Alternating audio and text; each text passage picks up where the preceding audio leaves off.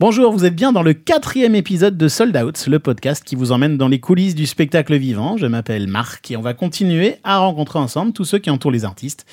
Mais aujourd'hui, c'est un épisode très spécial que vous vous apprêtez à écouter car il a été enregistré en public déjà. Et surtout, on déroge pour la première fois à notre format habituel et on reçoit non pas un, mais deux invités. Ce sont des regards qu'on va croiser aujourd'hui. Et pas n'importe lesquels, hein, celui de la directrice du Bataclan et celui du directeur de l'Accord Hotel Arena des regards sur ce que signifie diriger une salle de spectacle en 2019 et vous allez voir que tout bouge très vite. Alors, comme d'habitude, j'ai demandé à deux personnes avec qui j'ai la chance de travailler tous les jours chez Delight de venir nous raconter ce qu'ils avaient pensé de ce podcast, qu'ils ont eu la chance d'écouter un peu avant vous, et notamment Nicolas, qui est data scientist euh, chez Delight. Qu'est-ce que tu as retenu de cet épisode, Nico? Eh ben, J'ai trouvé ça super intéressant. Les deux approches sont complètement différentes. On a une approche artistique d'un côté pour le Bataclan et événementielle de l'autre pour le Bercy, mais c'est aussi intéressant de constater ce qui les unit, c'est cette relation entre le public et euh, l'artiste, et c'est ça qu'ils cherchent, c'est cette, euh, cette petite étincelle qui naît euh, pendant, les, pendant ces événements. Mais ouais, c'est vraiment pas un métier comme les autres, et ils ont la flamme pour leur salle. Ouais, c'est ça. Et toi, Alice, tu t'occupes du développement chez D-Light, qu'est-ce qui t'a marqué? Moi, j'ai trouvé ça génial de rentrer dans la vie de ces salles qui se construit finalement quand les portes sont fermées au public, et j'ai aimé en fait partager leurs réflexions sur leur méthode de diversification. voilà, maintenant les salles de concert ne font plus que accueillir des événements, elles en produisent aussi. Eh oui, ce ne sont plus les vieux garages d'autrefois. À vous de vous faire une opinion dans Sold Out, le podcast de Delight. Est-ce que tout est prêt? Oui, monsieur le directeur. Bon, alors je vais faire commencer. On parle de trajectoire de vie, on parle de carrière, on parle de, choses vécues par, euh, par des professionnels du spectacle vivant. Parfois, je me demande ce que je fous dans ce métier. On parle de spectacle, on parle de spectateur, on parle de producteur, on parle de billets vendus. On parle d'humain, non? Je peux vous dire que Johnny Hallyday au Stade de France à côté, c'est un Playmobil dans un évier. Hein Sold Out. Sold Out. Le podcast de Delight. Le podcast de Delight. Je suis Florence Jeu, la directrice euh, du Bataclan depuis euh, une petite année. Alors, il faut que je replonge dans mes souvenirs, mais euh, spontanément me vient plutôt le premier billet que j'ai acheté en fait, que j'ai retrouvé d'ailleurs il y a pas si longtemps. Alors, c'est pas le tout premier, mais l'un des premiers billets que j'ai acheté et qui était lié au Bataclan parce que quand j'avais 16-17 ans, j'écoutais du punk, j'habitais Clermont-Ferrand et je montais à Paris voir des concerts de punk au Bataclan. Et donc j'ai retrouvé un billet, voilà, de, de, cette époque-là. Dernier billet vendu, bah, je dirais que euh, c'est euh, un festival qu'on vient de monter, qui est l'une de nos premières productions, donc euh, exclusive au Bataclan. Et donc voilà. Nicolas Dupeux, moi je suis directeur général de l'accord Hotel Arena. Premier billet vendu, vaste question. A effectivement billet en tant que directeur. C'était, je pense, Lenny Kravitz, puisque je suis arrivé il y a un an et demi. Et puis ensuite, premier billet acheté, ça remonte à, à Indochine dans les années 2002, euh, en fait, euh, à Bercy à l'époque. Et dernier billet euh, bah, ce matin pour le concert de Sting qui aura lieu vendredi, donc après-demain, chez nous. Sold Out saison 1, épisode 4, regard croisé entre Florence Jeu, directrice générale du Bataclan, et Nicolas Dupeux, directeur général de l'Accord Hotel Arena, enregistré en public au Trianon à Montmartre pendant le Mama Event en octobre 2019. On va parler dans, cette conversation de ce qui vous rassemble et de ce qui vous euh, différencie. Parce que à première vue, vous êtes quand même très différents en fait. Première question, est-ce que ça vous choque si je vous présente en disant que Florence, toi, tu es plutôt une saltimbanque, une artiste, une directrice artistique, et euh, Nicolas, tu es plutôt un, gestionnaire, un pilote d'entreprise. Est-ce que ça vous choque, Florence? Alors, je connais pas assez Nicolas pour porter un jugement sur son parcours, c'est trop tôt. Mais en tout cas, oui, en, ce qui me concerne, euh, je viens plutôt de l'artistique au départ et euh, c'est plutôt ça qui m'a porté aujourd'hui à devenir euh, directrice d'une salle de concert, plutôt qu'effectivement l'aspect gestion, en fait, que c'est des compétences que j'ai élargies au fur et à mesure, mais je viens plutôt de l'artistique au départ. Ça veut dire que j'ai vraiment démarré en accompagnant des artistes, en faisant du management, du booking, de la production de spectacle au départ, mais en accompagnement euh, vraiment des artistes et des carrières en fait, plutôt que de l'aspect euh, vraiment euh, gestion quoi. Enfin aujourd'hui, je me vois plus comme une chef de projet en fait qui prend en compte l'entièreté des contraintes, mais plus portée sur l'artistique que sur la gestion d'une société, même si je le fais également évidemment. Nicolas, sur votre profil ou sur ton profil LinkedIn, il y a marqué méthodique, rigoureux, gestionnaire. Est-ce qu'on est qu'on peut te résumer à ça ou est-ce que c'est beaucoup trop restreint? C'est vrai que moi j'ai un parcours plutôt euh, de gestion, puisque euh, j'ai fait une école de commerce et en sortant d'école de commerce, on m'a dit il faut faire euh, de la banque d'affaires ou du conseil. Et j'ai dit j'en ai fait un peu. Et j'ai vu qu'on n'était pas face à la réalité, en fait. C'est beaucoup de il faudrait, il y a qu'à Faucon, et euh, on est un peu loin du côté émotionnel et, et de pouvoir être en face des gens. Donc, je me suis orienté vers l'événementiel. Et puis après, je suis arrivé dans les salles de spectacle. Je pense que je suis effectivement plus gestionnaire, mais avec un petit côté, alors je sais pas saltimbanque, mais en tout cas plutôt. euh, euh, je crois que si on n'a pas la passion, c'est pas la peine. Donc euh, voilà, je pense que quand on gère une salle de spectacle, il faut avoir les deux composantes. Comment est-ce qu'on arrive à piloter, à gérer une salle de spectacle? On va essayer de revenir sur vos parcours respectifs. Si on commence par le tien, euh, Florence, tout a commencé, j'ai l'impression, justement par la coopérative de mai, Clermont-Ferrand, enfin vraiment par un amour euh, fou de la scène. Ouais, exactement. En fait, j'étais très intriguée euh, par les coulisses. En fait, dès l'adolescence, en fait, ça c'était, ça a été vraiment mon moteur. Et c'est vrai que j'ai eu la chance, ben, à 16-17 ans, la coopérative de mai, en fait, qui est donc la scène de musique actuelle de Clermont-Ferrand en Auvergne, est arrivée. En fait, il y avait rien avant, et la copée est arrivée. Et, et voilà, ça a été mon salut. En fait, c'est, je me suis retrouvée là-bas tout de suite à l'ouverture, et, euh, et l'histoire a vraiment démarré comme ça. Au départ, en, en commençant à rencontrer l'équipe, puis euh, en vendant du merchandising, en distribuant des flyers, etc. Et puis l'aventure a démarré comme ça, quoi. À l'époque, j'étais euh, donc lycéenne, puis ensuite je suis partie en fac de psycho, et puis en parallèle, en fait, bah, j'étais bénévole sur des événements, sur des festivals, toujours en Auvergne, et je vendais du merch euh, au Zénith le week-end. J'ai commencé à découvrir tout le milieu du spectacle, et puis à un moment donné, je me suis dit, mais en fait, voilà, c'est vraiment ça que je veux faire, et euh, malgré toutes les personnes autour de moi qui me, qui me disaient euh, à l'époque, euh, il y a, a 15-20 ans, que c'était pas un vrai métier, j'ai quand même décidé de, voilà, de partir faire une formation qui s'appelle les formations d'Issoudun, en fait, qui est une formation professionnelle sur un an pour, pour devenir euh, euh, chargé de production dans les musiques actuelles. Et donc j'ai tout lâché, la psycho, etc. Et je suis partie faire cette formation. Et ensuite, voilà, j'ai pas arrêté de travailler à la suite de ça. J'ai enchaîné l'émission, les postes, voilà, jusqu'à jusqu'à aujourd'hui. Alors que toi, Nicolas, tu as de commencer par un truc très très sérieux, le consulting. Ouais, enfin je suis resté six mois. hein, ouais, ça n'a pas duré euh, longtemps, j'ai l'impression. C'était sérieux, mais, euh, mais différent. En fait, je me suis vite orienté vers euh, l'événementiel au sens large. J'ai commencé en agence événementielle euh, dans un groupe qui s'appelle, euh, à l'époque, s'appelait Alice Events, c'est devenu GL Events, euh, racheté par GL. J'étais patron d'agence, j'organisais euh, plutôt des événements corporate, des événements d'entreprise et des événements grand public aussi. Et puis euh, ensuite, je suis parti chez Disney, où là, j'étais patron euh, de toute la partie corporate, mais aussi événementielle. Donc tous les événements qui peuvent se dérouler à Disney. Et notamment, j'ai créé en fait un événement qui s'appelle euh, Electroland, qui est le premier festival de musique électronique à Disney.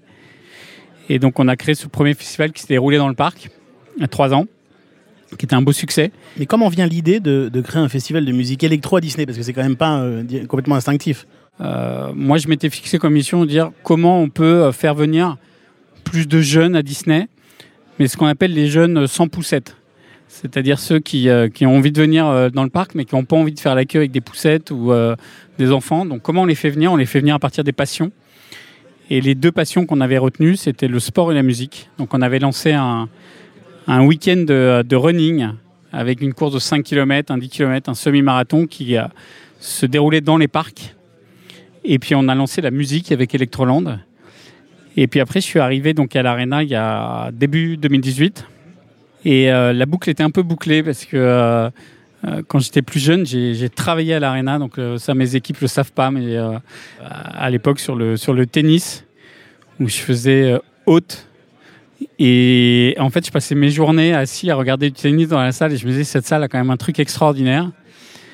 Et quand j'ai eu la chance qu'on vienne me poser la question de savoir si euh, je serais intéressé à candidater pour, euh, pour prendre la direction de l'Arena, c'est comme un, rêve de gamin en fait. Moi, je suis un amoureux de la salle. Je trouve qu'elle a cette salle, au- au-delà de ce qu'elle marque, elle a aussi, euh, c'est une icône en fait architecturale. Quand on passe devant, on peut pas être indifférent. Elle est, elle est remarquée partout. Et donc voilà, c'est un rêve de gamin qui se reboucle euh, 25 ans après. Et le premier jour où je suis arrivé à l'Arena, je me suis rappelé venant au tennis il y a, il y a 25 ans. Donc euh, voilà. Et toi, Florence, en fait, le tournant majeur de ta carrière, j'ai l'impression, ça a été l'arrivée aux Francopholies de La Rochelle. Oui, ça a été euh, mon premier poste euh, avec euh, voilà, des, des grosses responsabilités. Quoi. Donc, je suis arrivée au tout départ euh, en tant que programmatrice sur le festival, puis à la direction artistique euh, deux ans après, puis à la direction générale euh, quatre ans après. Euh, donc oui, effectivement, ça a été le, le premier, euh, le premier tournant. Moi, j'ai eu la chance, en fait, euh, de, de- d'avoir une, une carrière finalement assez, fluide et surtout faite de rencontres en fait. Et c'est vraiment ça qui m'a porté jusqu'à aujourd'hui. C'est-à-dire que mon arrivée au Francophonie est liée à la rencontre avec le président Gérard Pont que j'ai rencontré à l'époque, voilà, et qui euh, que j'avais rencontré sur le festival, qui m'a appelé deux ans après parce qu'il se souvenait de notre rencontre, qu'il avait envie. Voilà, il cherchait quelqu'un à la programmation. Il m'a appelé. À l'époque, j'étais à l'étranger, en Slovaquie. Je bossais dans un centre culturel. Il m'appelle. Il me dit voilà, je cherche quelqu'un à la programmation. Est-ce que cette cette botte, j'avais 27 ans et, euh, et, je lui ai dit bah écoute là, euh, je suis dans les pays de l'Est, un peu compliqué. Est-ce que tu fais un recrutement Comment ça se passe? Il me dit non non, si tu veux le poste, il est pour toi. Du coup, j'ai pris un train, un avion, un bus, voilà. Le lendemain, j'étais dans son bureau et l'aventure a démarré comme ça. Ce qui se fait beaucoup dans le milieu de la musique en fait, qui fonctionne beaucoup par réseau et par rencontre en fait. Et, donc ça s'est fait vraiment comme ça, à l'instinct quoi. Et, ça a matché. On s'est vraiment bien entendu et, l'histoire a duré ben six ans quoi, presque sept ans. Donc donc voilà, on a vraiment construit une, une, belle période du festival ensemble. Et puis mon arrivée au Bataclan s'est fait un peu de la même manière en fait, c'est-à-dire que j'étais recrutée par Jérôme Langlais qui est président de Lagardère Live Entertainment puisque le Bataclan appartient à Lagardère maintenant depuis depuis quelques années. Et, et, ça a été vraiment une rencontre un peu sur le, le même modèle en fait. On s'est rencontrés, on a discuté et puis il m'a appelé quelques mois après en me disant voilà je cherche quelqu'un pour reprendre la direction du Bataclan. Est-ce que ça t'intéresse? Et donc voilà, c'est moins un processus de, de recrutement classique comme on peut l'entendre, vraiment plus une, une question de, de, de rencontre et de euh, est-ce qu'on a la même vision des choses à un moment donné pour porter un projet artistique et culturel? Parce que c'est plutôt ça dans ces projets-là en fait. Et, euh, et euh, donc voilà, c'est fait comme ça. On va parler dans une seconde du, projet de l'accord Hotel Arena et du projet du Bataclan, mais je ne peux pas considérer évidemment le Bataclan comme une salle comme les autres. Ici est passé les événements qu'on sait en, en 2015. Euh, et d'ailleurs, le clin d'œil, c'est aussi que je crois que la, première scène française que les Eagles of Death Metal ont foulé derrière, c'était l'accord Hotel Arena, quelques, quelques jours après, en, décembre. Euh, comment est-ce qu'on accepte de revenir au Bataclan? Doit quand même, Ça doit quand même être très particulier d'accepter cette charge-là, j'allais dire. Alors d'y revenir, pour moi, ça a été euh, très rapide en fait. Euh, c'est-à-dire que je suis revenue dans la salle euh, pas très longtemps après la réouverture en 2016. C'était évident. Enfin, pour moi, il y avait pas, je me posais pas de questions à ce niveau-là. En fait, il, fallait revenir et, donc voilà. Et quand quand on m'a proposé évidemment d'en prendre la direction, ça m'a forcément fait poser des questions. Évidemment, d'une part parce que quand j'ai quand j'ai vu Jérôme euh, l'anglais, donc je ne m'attendais pas à ce qu'il me propose ce projet-là. Donc j'étais doublement surprise à la fois qu'il me propose euh, un poste et en plus ce projet-là qui était effectivement euh, très particulier, atypique. donc oui, forcément, je me suis posé plein de questions du sens que ça pouvait avoir dans ma carrière, de et puis de porter vraiment ce projet-là aujourd'hui. donc j'ai pris quand même un peu de temps pour y réfléchir et tout de suite en fait en y réfléchissant, je me suis dit que c'était évident en fait et qu'il fallait faire quelque chose pour cette salle et que j'avais envie d'y contribuer quoi. Sold Out. Sold Out. Le podcast de Delight. Le podcast de Delight. Nicolas, tu es quelque part le plus jeune. La salle que tu diriges, elle a 35 ans cette année, c'est ça? Oui, on a célébré nos, nos 35 ans. On a l'habitude de dire, nous, on est soit un jeune vieux, soit un vieux jeune, puisqu'il y a deux grandes étapes dans cette salle. Il y a toutes les premières années, qui est la salle mythique qu'on connaît, et puis il y a eu la rénovation qui nous a permis de nous inscrire euh, et de nous projeter aujourd'hui dans, une salle ultra moderne. Mais c'est une salle qui a un ADN qui est fort. Et on a lancé, en fait, dans le cadre des 35 ans, on vient lancer un, appel à projet, enfin un appel à souvenir, pardon, sur, sur nos réseaux sociaux, dans lequel on demande à chacun de venir remonter une anecdote, un souvenir, un moment qu'il a vécu euh, à l'Arena depuis son ouverture. Et on s'est fait dépasser par le succès qu'on anticipait. Parce que tout le monde nous raconte quelque chose? Les gens ont, tous une histoire, qu'elle soit sur de la musique, qu'elle soit sur du spectacle, qu'elle soit sur du sport. On a tous un souvenir dans cette salle. Et en fait, c'est, euh, on passe des heures à lire euh, les réseaux sociaux et les petites anecdotes du. Euh, mais je suis venu ici avec ma tante voir Madonna il y a 20 ans et je suis encore revenu la semaine dernière où j'ai vécu de la planche à voile ou du ski quand on a travaillé justement sur 35 ans, on a travaillé euh, avec les anciens de la salle. Et on a fait un premier rendez-vous qui devait durer un quart d'heure. On est resté deux heures à écouter euh, ces anecdotes sur euh, ces trucs de fou. Donc comment on vide la piscine après le, le, le, funboard, en fait, comment on vide l'eau. C'est assez intéressant de voir qu'en fait, aujourd'hui, je ne sais pas si on pourrait encore se permettre d'avoir ces grains de folie, d'aller plonger au fond, de soulever une trappe et de vider une arena pleine d'eau euh, comme ça. Comment euh, également, ils, passaient avec des passerelles au-dessus de la salle, qui à un moment, ils ne se retrouvent pas accrochés. Enfin, des, histoires qui aujourd'hui, on dirait, mais c'est plus possible et on pourrait plus se permettre de le faire, ce petit grain de folie, qui malheureusement, je trouve de temps en temps, le cadre réglementaire et la peur de se faire attaquer, le fait que les gens aujourd'hui aussi ont rapidement un pouvoir avec les réseaux sociaux de critique très fort, fait qu'on se contraint sur cette audace et cette folie qui existait il y a quelques années. Quand on discute avec les anciens, on découvre vraiment des trucs intéressants, de l'eau qui prend de l'ampleur, toujours sur le funboard, quand on crée, euh, on met des ventilateurs et en fait, euh, bah, il y a un phénomène physique qui fait que la vague prend de l'ampleur, elle tape d'un côté, de l'autre, d'un côté, de l'autre, et puis elle commence à prendre de plus en plus d'ampleur, puis à un moment, bah, elle passe au-dessus. Euh, des barrières qui étaient prévues pour la bloquer. Ça ne peut pas s'arrêter en fait, c'est un domaine physique, donc il faut attendre que ça se calme, mais ça ne peut pas s'arrêter. Mais voilà, ça s'anticipe pas. On n'imagine pas ça dans le 12e nécessairement. la neige, la neige qui tient pas euh, euh, sur les gradins, enfin plein de choses euh, sympas à voir. Bon, il n'y a pas encore eu de, de funboard au Bataclan, Florence, mais je crois que ton projet, c'est d'y faire euh, venir la boxe taille, euh, de, faire venir des tas de nouveaux spectacles ou types d'événements euh, au Bataclan. Oui, dans, ce nouveau projet, en fait, il y a plusieurs choses qui, m'ont nourri, et notamment, ben, pour, rejoindre ce que disait Nicolas, c'est vrai que le Bataclan, c'est 160 ans d'histoire. Donc, je me suis vraiment plongée dans, dans l'histoire du Bataclan en arrivant. Et il y a eu, bah, évidemment, en 160 ans, plein de phases différentes, et cette salle a vécu plein de choses. Et, et ces 160 ans de spectacle, et ça, c'est très atypique aussi dans les, dans les salles parisiennes parce que plein de salles parisiennes ont été ouvertes au départ pour euh, autre chose que de faire du spectacle. Le Bataclan a toujours été une salle de spectacle. Donc ça, c'est vraiment euh, intéressant. Et donc ça a été euh, voilà une salle de musical, ça a été une salle de cinéma, ça a été une salle de punk rock, ça a été la première salle à accueillir du rap à Paris, ça a été une histoire qui est très riche et très dense.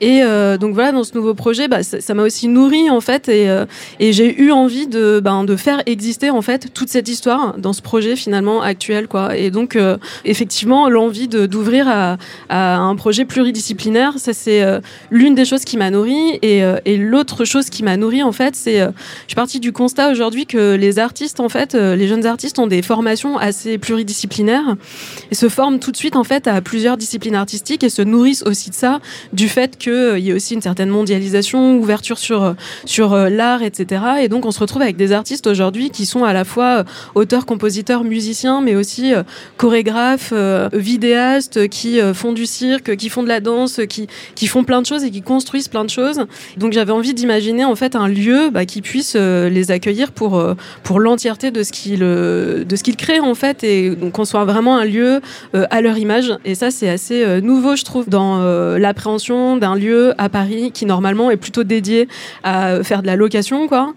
c'est un peu le virage du coup que j'avais envie de donner au Bataclan de location, concrètement, ça veut dire euh, ne pas vraiment choisir ce qui s'y passe. Oui, on a assez peu euh, de regard en fait sur ce qui s'y passe. Alors évidemment, si euh, il y a un truc qui sort vraiment éthiquement de ce qu'on a envie de faire, et, parfois la question peut se poser sur sur certains spectacles. Effectivement, on a assez peu de regard là-dessus, et donc là, l'idée de ce projet, c'est vraiment d'arriver à trouver une économie mixte, effectivement, entre à la fois accueillir des productions extérieures et faire de la location, et nous-mêmes produire des événements, accueillir des artistes en résidence, créer des choses, des spectacles et euh, avoir un vrai parti pris et, un vrai discours euh, à ce niveau-là. quoi. Aujourd'hui, on est euh, dans la fosse du Trianon en train d'enregistrer en public le podcast de Delight et je crois qu'au Bataclan, il y a maintenant des enregistrements en public de podcasts qui peuvent d'ailleurs se passer dans la journée, c'est ça? Oui, tout à fait. On a développé ça il y a quelques mois maintenant et ça cartonne. On s'est associé avec un collectif qui s'appelle Fréquence Moderne où on a lancé les premiers enregistrements de podcasts sur un podcast qui est sur la thématique du cinéma qui s'appelle Deux heures de perdu. On en a fait deux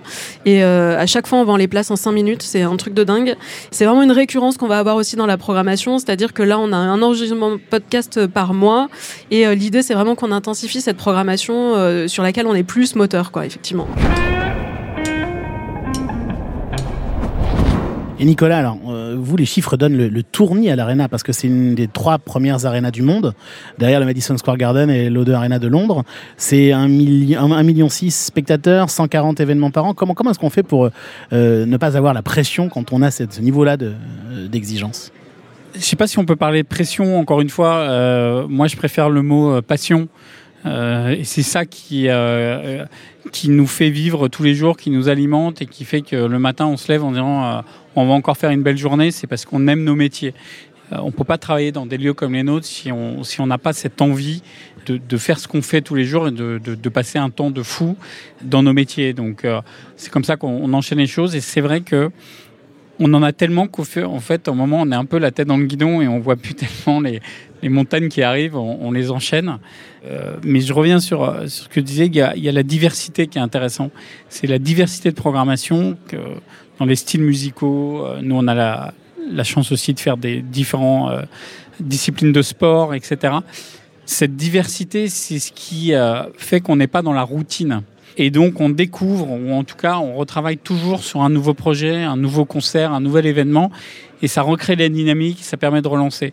C'est ça qui nous fait euh, euh, voir les journées différemment. Là, par exemple, pour illustrer ce que tu es en train de dire, vous allez accueillir en janvier, c'est ça, un match de la NBA qui va compter pour le championnat de NBA à l'Arena. Donc, ce sera la première fois qu'il y aura un match de saison régulière de la, de la NBA en France. On est très fiers euh, d'avoir remporté cet événement qu'on a traité non pas comme un événement classique, mais comme une candidature. Euh, une vraie candidature, il y a eu euh, quasiment un an euh, de travail sur, sur, ce, sur ce dossier pour, pour faire venir, pour rassurer la NBA, pour leur montrer qu'on sait faire, mais que ça sera aussi un succès, parce que leur image est très importante. Et on l'a, on l'a, on l'a travaillé au départ comme un dossier, un dossier qu'on a fait avec la ville pour euh, comment on implique euh, la destination Paris dans l'accueil d'un grand événement qui est celui de la NBA, comment ça va s'organiser chez nous et comment ça va se vivre autour du match aussi. C'est pas qu'un match, en fait, c'est beaucoup de programmes qui tournent autour de ça. C'est, je pense, une belle fierté euh, pour l'Arena, pour les équipes, d'avoir réussi à rassurer les Américains, les Anglais de se délocaliser euh, à Paris. On a d'ailleurs euh, un système de préinscription sur, la billetterie. Et je crois qu'on a euh, 150 000, si je ne dis pas de bêtises, à peu près préinscrits. Aujourd'hui, on, on, en a 150 000, mais ça ne va pas dépasser euh, peut-être pas la folie de League of Legends, qui est la, nouveauté, qui est euh, tout ce qui est le, e-sport. Puisqu'au moment de l'ouverture des, ventes de, League of Legends il y a trois semaines, on a eu 600 000 connexions uniques. Euh, voilà, pour libérer quelques milliers de places. Donc forcément, ça crée, ça crée de l'insatisfaction, mais leur business n'est pas basé sur le nombre de personnes dans la salle, il est basé sur les 200 millions de personnes qui vont regarder en direct League of Legends. Mais c'est pour vous dire à quel point aujourd'hui, ces, événements-là créent de l'appétence. On le voit sur plein de concerts aussi où les, ventes peuvent partir en quelques secondes. C'est aujourd'hui, il y, a, une vraie révolution là-dessus. Du coup, est-ce que de maintenant, dans, le métier de, diriger une salle de spectacle en 2019, il y a l'obsession de justement mieux comprendre le public, mieux comprendre les émotions qu'ils ont vécues, mieux l'écouter Comment est-ce que comment est-ce qu'on s'organise pour ça justement? Alors oui, tout à l'heure on l'évoquait, mais c'est vrai que euh, les réseaux sociaux sont quand même un baromètre immédiat euh, où euh, effectivement on voit bien euh, après un spectacle ce qui se passe sur les réseaux sociaux et comment les gens réagissent. Ça c'est vraiment un truc. euh, Et après nous, bah, sur la programmation, on fait des tests aussi. Des fois, on, on essaye des choses, on ne sait pas si ça va marcher. On voit comment ça réagit, on réajuste. On... Enfin voilà, ça nous permet de, de, de créer aussi des événements nouveaux, quoi. Pour rebondir un peu euh, sur ça, il y a pour nous, il y a deux points clés. Il y a euh, le rationnel et l'émotionnel, en fait. Donc l'émotionnel, c'est effectivement cette rencontre et cette hybridation de, de contenu qu'on va avoir entre euh, un artiste, euh, un sportif et puis son public, ses fans. Et on est là pour créer cette osmose, pour créer ce temps de rencontre. Et puis on a le côté rationnel aussi, c'est sur les parcours, comment on rassure, comment on fluidifie, comment on crée du service, comment on apporte de la valeur en fait. Et c'est là, en fait, où aujourd'hui, la, technologie, les datas vont nous aider, elles vont nous aider sur la partie euh, rationnelle pour bah, apporter plus de services, un meilleur service. Et puis, elles vont nous permettre ensuite, sur la partie émotionnelle, de mieux connaître euh, nos spectateurs pour euh, mieux affiner euh, notre programmation, notre organisation, pour créer plus d'émotions. Donc, euh, aujourd'hui, euh, nous, on considère en tout cas que euh, euh, on a besoin, pour mieux servir, de mieux comprendre. Et je pense que c'est l'un des points d'une salle, en fait, c'est que euh, on n'est pas tout à fait maître du contenu. Le contenu est celui des artistes, est celui des producteurs, est celui des organisateurs, mais on est maître du spectateur et on est maître de son expérience. Et donc, on ne doit pas juste lui donner un beau spectacle à vivre, on doit lui donner une belle expérience à partir du moment où il achète son billet, au moment où il repart après. Et donc, on travaille beaucoup euh, sur cette meilleure compréhension. Par exemple, je crois que euh, à l'accord Hotel Arena, vous êtes capable de mesurer le, le- le remplissage de la salle en, en temps réel et que vous êtes capable de dire à la production à quel moment euh, ils peuvent commencer le concert parce que les gens sont arrivés. On mesure en temps réel effectivement les arrivées par un système de scan qui remonte dans, dans nos systèmes. Mais ça va au-delà, c'est que aussi en fonction des, des ventes, de l'évolution des ventes, on est capable également de réaménager la salle pour qu'il y ait toujours cet effet plein, cet effet de chaudron.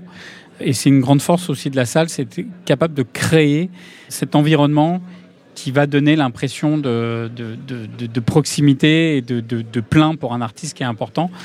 Et puis après, on a effectivement le temps réel euh, de, l'entrée que l'on gère, des, des flux avec des problématiques qui peuvent venir d'une grève de métro ou ce genre de choses. Et puis derrière, de gérer euh, ce que j'appelais plus tout à l'heure le rationnel, c'est-à-dire euh, la restauration, etc. etc.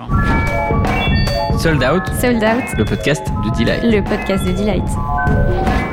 Alors, est-ce que vous avez des frustrations dans tout ça? Parce qu'on essaie de faire plein de choses, on veut faire plein de choses, mais peut-être qu'on n'arrive pas à tout faire. Alors moi, euh, je suis dans la construction d'un nouveau projet. Alors c'est très excitant parce que pour le coup, on, teste plein de choses, on a plein de projets en tête pour le coup qui vont voir le jour dans les dans les prochains mois. Donc euh, pour le moment, je suis plutôt dans une phase active, excitante plutôt que frustrée. Alors après, oui, il y a toujours des, frustrations. Parfois, euh, parfois j'ai la frustration d'avoir une salle trop petite ou trop grande pour pour être à l'échelle exacte effectivement des spectacles que on aimerait avoir. Mais en même temps, euh, je trouve que le Bataclan aujourd'hui a justement un rapport euh, scène-salle qui est vraiment intéressant. On est à 1008 personnes dans la salle, ce qui nous permet quand même d'être pour des artistes im- importants une salle euh, quand même suffisamment conséquente pour venir y faire euh, des concerts intimistes et en même temps de pouvoir prendre euh, des risques aussi sur des jeunes artistes. Après moi, euh, effectivement, sur le Bataclan, euh, aujourd'hui l'enjeu c'est ce repositionnement euh, d'image en fait qui parfois est un peu euh, effectivement frustrant parce qu'on aimerait que ça aille plus vite, on aimerait que les artistes reviennent plus vite, on aimerait que voilà le public euh, soit euh, soit euh, enfin le, public est là et revient et on n'a pas trop de soucis de, de fréquentation etc. Et la frustration se situe plutôt au niveau des, artistes en fait et euh, c'est vrai que bah, des fois on, on les voit partir dans d'autres salles concurrentes et on aimerait bien euh, pour certains en tout cas euh, pouvoir les accueillir quoi. C'est aussi le but de, ce- de cette nouvelle identité que vous avez, mise en place, tout ce repositionnement. Oui, après on sait que effectivement aujourd'hui le Bataclan a un positionnement, euh, ben, vous le disiez tout à l'heure, qui, ne peut pas être euh, normal dans le paysage des salles parisiennes. C'est tout l'enjeu de ce nouveau projet et euh, c'est le challenge que je me suis donné et on sait très bien que ça va prendre du temps, ça va prendre le temps qu'il faudra et on se, on se donne le temps qu'il faut et je pense que toute cette dynamique là de nouveaux projets, de, de nouveaux spectacles que nous accueillons aujourd'hui fait en sorte aussi d'élargir les publics qu'on avait l'hab- l'habitude d'accueillir, notamment sur les événements sportifs, sur les podcasts, sur euh, les festivals qu'on organise, etc. Et euh, amène aussi une nouvelle image, une nouvelle dynamique à la salle. Et, euh, et, euh, et voilà.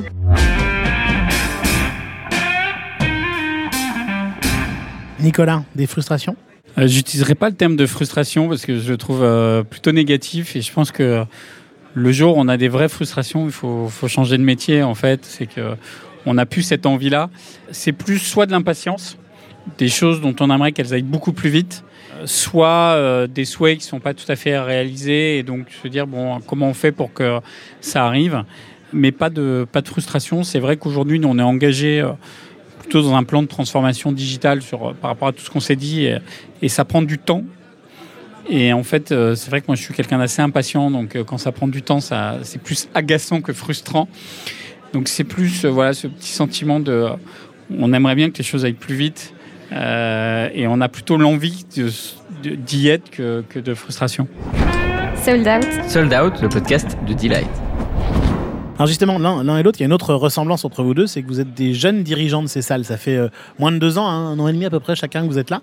Est-ce que vous pouvez partager avec nous, euh, dans, dans- dans les dernières minutes de ce podcast, un rapport d'étonnement ou des choses qui vous ont étonné, en bien ou en mal, depuis que vous êtes euh, aux commandes? Ouais, moi j'ai un truc qui m'a marqué euh, venant d'un secteur un peu différent. C'est pour moi c'est le grain de folie en fait. C'est quand on voit euh, des, euh, des spectateurs et des fans faire les sacrifices qu'ils font pour venir passer du temps pour voir en fait leur, le- leurs, leurs artistes, leurs idoles, etc. Et la manière dont ils vivent les choses, ils le vivent, mais on a l'impression que c'est c'est plus que physique, c'est leur vie en fait qui, est en train de se dérouler pendant quelques heures, cette rencontre euh, avec un artiste. Et en fait, euh, moi je suis toujours euh, émerveillé de se dire, on, voit autant de passion et ça nous en retransmet autant. Et voilà, moi, c'est vraiment quelque chose qui m'a en, tout cas marqué en arrivant là, c'est cette passion qu'ont qu'ont- qu'ont les fans. En tout cas, moi, c'est ce qui m'anime, c'est vraiment cette rencontre entre le, le- les, artistes et, le, spectateur depuis le début. Et, euh, ce truc-là, il est, hyper fort. C'est vrai qu'on est dans des métiers qui sont vraiment porteurs d'adrénaline, et d'autant plus quand on est effectivement euh, dans des lieux qui accueillent entre euh, euh, 120, 150 spectacles à l'année. On est dans un, rythme, en fait, à la fois effréné, mais à la fois aussi très excitant, quoi. Et c'est peut-être ça, en fait, moi, qui m'a étonné parce qu'avant, j'étais dans une temporalité où effectivement, on travaillait toute l'année pour un événement dans l'année.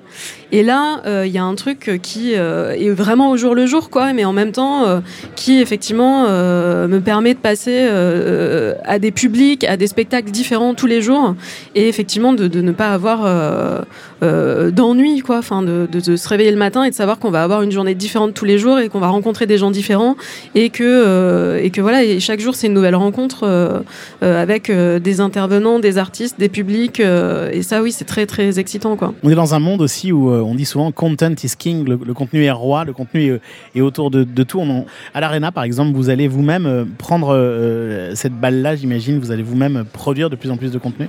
Oui, on regarde ça de, de, de, de plus en plus près, euh, de passer, euh, je dirais, d'un- d'un d'un lieu qui accueille à un lieu qui euh, peut euh, produire, coproduire, euh, réaliser des choses. On parlait tout à l'heure un peu d'hybridation dans les formats, d'hybridation dans les contenus. Euh, Il y a effectivement toujours euh, des concerts, il y a toujours des événements sportifs, mais il y a de plus en plus euh, d'événements qui hybrident un peu ces deux types de contenus. Et nous, on considère qu'on a une, place à jouer là-dedans sur qu'est-ce qu'on peut créer qui se déroulerait chez nous. Mais par contre, on ne veut pas créer quelque chose qui soit gratuit. C'est-à-dire pas quelque chose où on se dit tiens, ça pourrait avoir lieu n'importe où. C'est qu'il faut qu'il y ait une raison d'être qui est de dire c'est finalement c'est logique que l'Arena ait créé cet événement-là qui va se dérouler chez nous parce que ça correspond à, leur histoire, à leur ADN, à ce qu'ils ont vécu. Donc c'est vraiment ce sur quoi on, est en train de travailler, qu'on appelle chez nous les événements propriétaires en fait, hein, finalement, qui ont une légitimité à se dérouler chez nous et que chez nous. Et on travaille sur euh, une espèce de, de, de, de grand journée ou un peu festival autour des sports paralympiques. Euh, sur l'accessibilité pour tous, sur le changement du regard aussi qu'on peut porter euh, sur le handicap. Euh, et donc de venir mixer à la fois des grands joueurs qui viendraient montrer dans des disciplines paralympiques, mais aussi de l'initiation, et puis aussi un côté musique avec un concert, et puis un événement extérieur qui se déroulerait autour de l'arena. Et donc finalement tout ça, on vient rapprocher le sport, l'entertainment, la musique dans notre salle. Euh, voilà, donc on, réfléchit à un concept euh, dont on espère pouvoir annoncer ça assez prochainement. Et toi, Florence, vous êtes vraiment en période de test de, de plein de formats différents, c'est ça? Ouais, et on est vraiment aussi dans cette euh, dans cette réflexion en fait de comment croiser aussi effectivement les pratiques. Et, euh, et dans ce cadre-là aussi, on a on a un projet en tête sur lequel on est en train de travailler en ce moment, mais qui serait d'organiser euh, à l'image euh, voilà de projets hybrides euh, des concours d'éloquence en fait dans un ring. Euh, donc qui ferait le lien aussi entre effectivement euh, le rapport un peu sportif en fait et euh, et joute verbale etc musique euh, voilà on travaille aussi sur des concepts comme ça qui peuvent se positionner de manière un peu différente et puis euh, et puis croiser euh, tout ce qu'on est en train de faire en fait et qui soit un peu euh, le je dirais le, le résumé de finalement tous les événements un peu individuels qu'on est en train de mettre en place enfin voilà l'idée c'est qu'il y ait aussi le plus de cohérence possible et et à chaque fois évidemment on s'inspire de l'histoire de la salle toujours de de voilà enfin après quand on est dedans finalement c'est c'est l'incarnation aussi qui est importante et euh, et je pense que c'est ça aussi qui fonctionne en fait auprès des publics c'est quand euh, ils sentent que euh, bah, les projets sont portés et, et dans lesquels il y a du sens quoi Quel conseil pourrait-on donner à des jeunes gens ou des gens qui sont dans le public aujourd'hui, qui nous écouteraient, qui aimeraient un jour diriger une salle ou venir rejoindre vos équipes? Ah bah pour moi, il y a, que la passion en fait. C'est vraiment le résumé. On en a parlé plein de fois, mais il y a, a que ça en fait. Il faut s'accrocher, il faut être passionné et il faut, il faut y aller quoi. Il faut montrer qu'on a envie et il faut euh, pas compter ses heures euh, et, euh, et s'investir en fait. Enfin, il y a, il y a que ça qui marche. Alors comme tu as donné la réponse, je vais, je vais compléter par euh, ne pas écouter les détracteurs et ceux qui disent que euh, euh, c'est pas bien, pas un vrai métier ou ce genre de choses. Je pense que euh, il faut écouter sa passion, son envie et, et être positif. Sold Out, Sold Out, le podcast de Delight. le podcast de Delight.